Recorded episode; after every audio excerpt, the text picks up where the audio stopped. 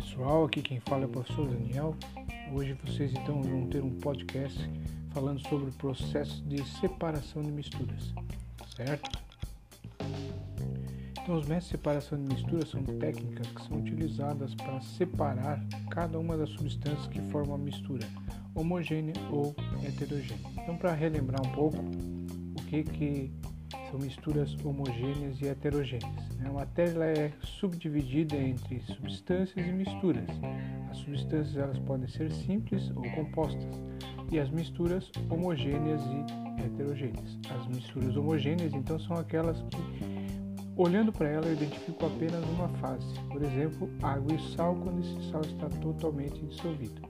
E as misturas heterogêneas são aquelas onde eu tenho uma visualização de duas ou mais fases, por exemplo, água e o óleo.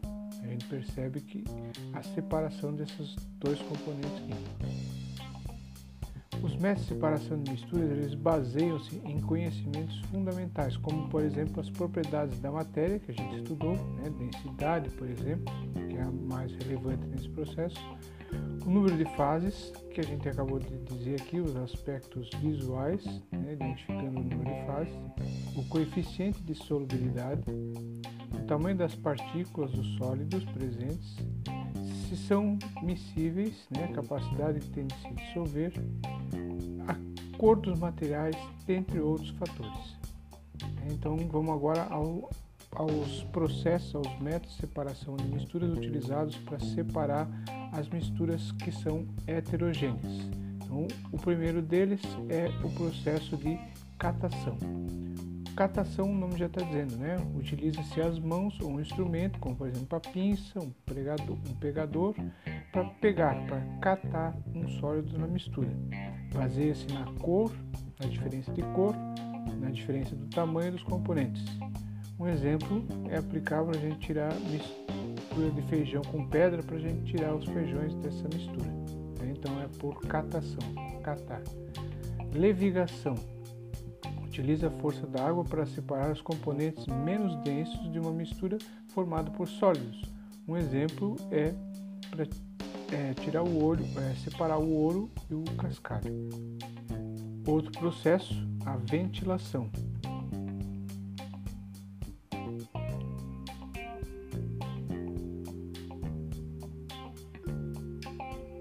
Utiliza-se a força do vento para separar os componentes menos densos de uma mistura, né, formada por sólidos. Um exemplo da mistura é os grãos de amendoim e as suas cascas. Né?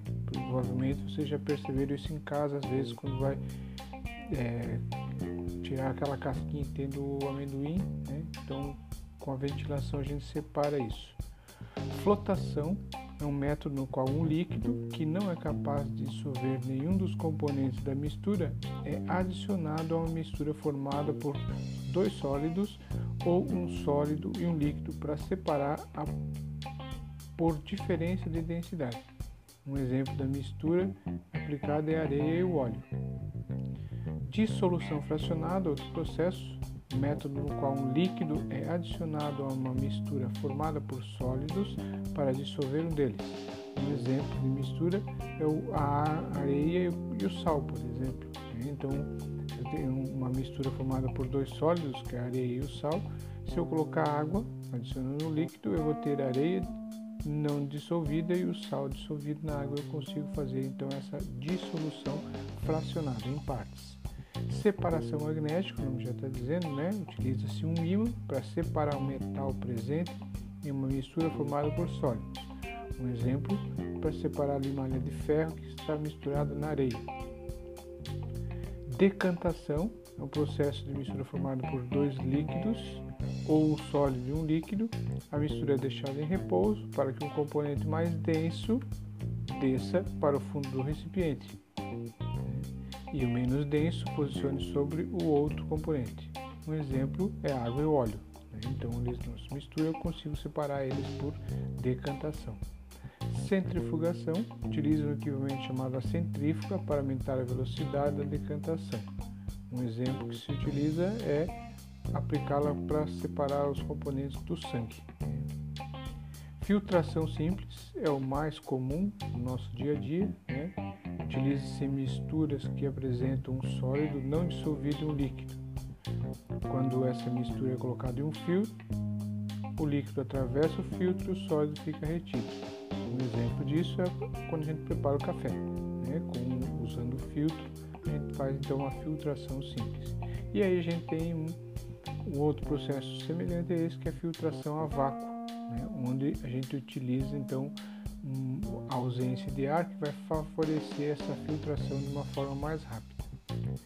E agora então a gente vai falar sobre alguns processos para separar misturas homogêneas, aquelas onde eu olhando para ela identifico apenas uma fase. Fusão fracionada, método no qual uma mistura formada por sólidos é aquecida para separar os seus componentes. Então, quando eu tenho dois componentes e os dois são sólidos, eu posso aquecê-los e eu vou fundir um deles. Né? Fusão, lembrando, é a passagem do sólido para o líquido. Né? Sublimação é o método no qual uma mistura formada por sólidos é aquecida para separar os componentes e possui capacidade de sublimar. Lembram? Sublimação, quando passa do sólido direto para o gás, ou o processo inverso. Uma mistura que pode ser usada para isso é o cloreto de sódio e a cânfora. São dois sólidos, né? então um deles vai sublimar, que no caso é a cânfora. O cloreto de sódio permanece no estado sólido. Cristalização fracionada baseia-se na evaporação de um líquido que apresenta dois ou mais sólidos dissolvidos. Cada sólido apresenta um coeficiente de solubilidade, uma solubilidade diferente. À medida que o líquido evapora, um sólido cristaliza e os outros permanecem dissolvidos. Um exemplo de uma mistura é a água do mar, né, onde tem o sal, os sais dissolvidos, eu posso então fazer a cristalização com a evaporação da água.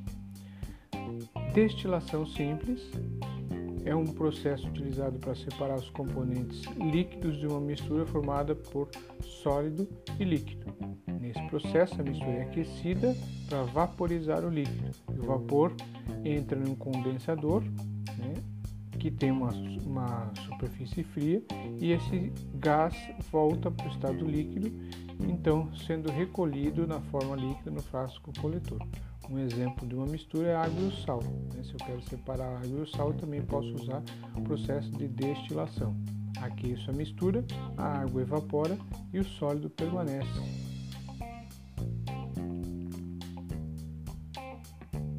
E o último processo é a destilação fracionada, é utilizada para separar componentes de uma mistura formada por dois líquidos Inicialmente, os líquidos são vaporizados e seus vapores são direcionados até uma coluna de fracionamento, por isso, destilação fracionada. Uma coluna repleta de bolinhas de vidro, que servem como obstáculo, né, evitando que o vapor é, vá todo o seu vapor até o condensador. Né? Então, esses obstáculos eles fazem com que o vapor de menor densidade acabe ficando retido. Assim, apenas um líquido sofrerá condensação e outro será recolhido no frasco coletor. Né? Um exemplo de uma mistura, água e cetona ou água e o álcool. O processo de destilação são muito utilizados na indústria para produzir o álcool né? e para refino do petróleo. Então, nesses dois processos, nós temos a utilização do processo de destilação. Então, processos industriais da destilação são a produção do álcool, né, a partir do caldo de cana, né, fermentado, ele passa por destilação dos alambiques e a gente obtém o álcool. E o refino do petróleo, né, onde eu tenho diversos produtos retirados a partir do petróleo bruto por meio da destilação, certo? Para a gente encerrar nossa aula de hoje, né, eu gostaria de colocar a liquefação fracionada. Essa liquefação, o nome já está dizendo, né, é quando vai, os gases vão se liquefazer. Né? Então eles, a gente tem nesse caso uma mistura de dois é, gases que vão ser liquefeitas para ser então aplicada a destilação e evaporar eles, certo? Então assim terminamos a nossa aula. Um grande abraço para vocês, até a próxima.